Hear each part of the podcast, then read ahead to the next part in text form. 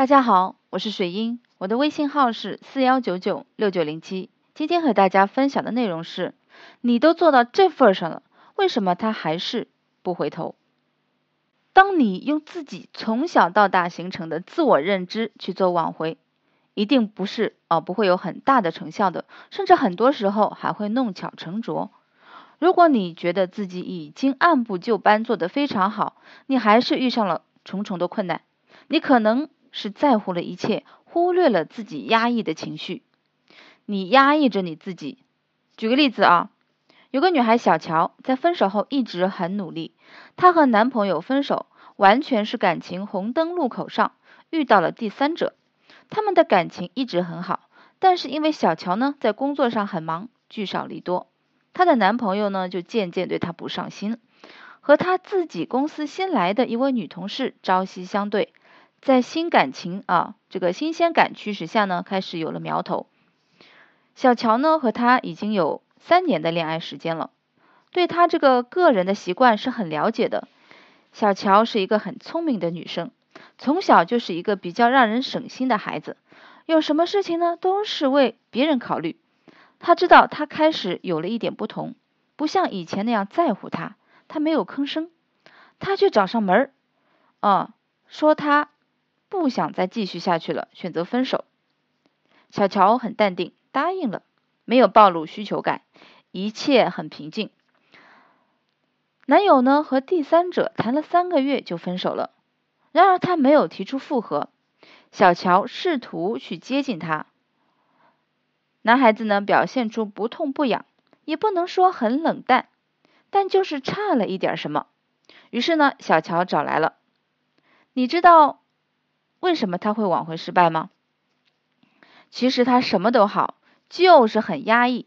他没有大吵大闹，本应啊对挽回很有帮助，但是他的天性啊不懂表达自己。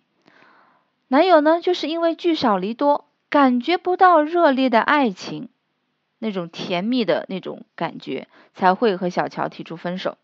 那小乔不懂啊，他认为自己处理的非常完美。其实有时候啊，完美也是罪。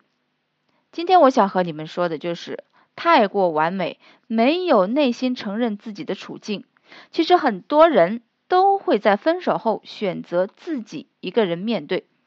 说给家人听，家人会担心，万一留下不好的印象。复合以后又要再取得家人的认可，分手后估计你也会是第二个小乔，不敢找别人倾诉，不敢和别人说实话，你也会把自己收起来，你找不到倾诉的对象，就算和别人说起分手的原因，都是有所保留。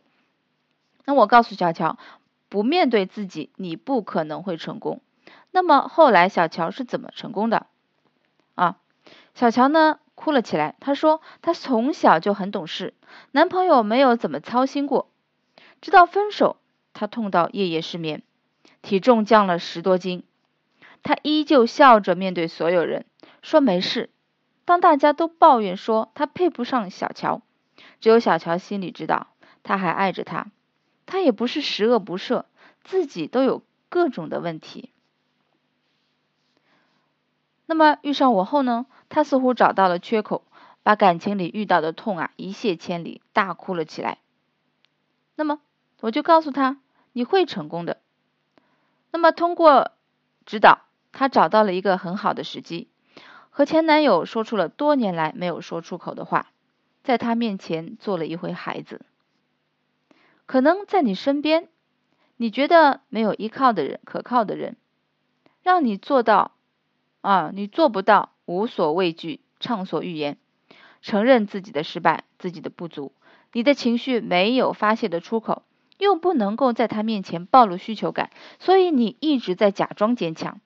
以后别这么傻啊！你至少有老师，当你需要老师的时候，我是你最忠实的听众，我会陪着你走过低谷。那么，如果你有情感上的困惑需要解决，可以添加我的微信号。四幺九九六九零七，获得咨询。挽回没有啊，这个一对一百的方法，只有一对一的方法。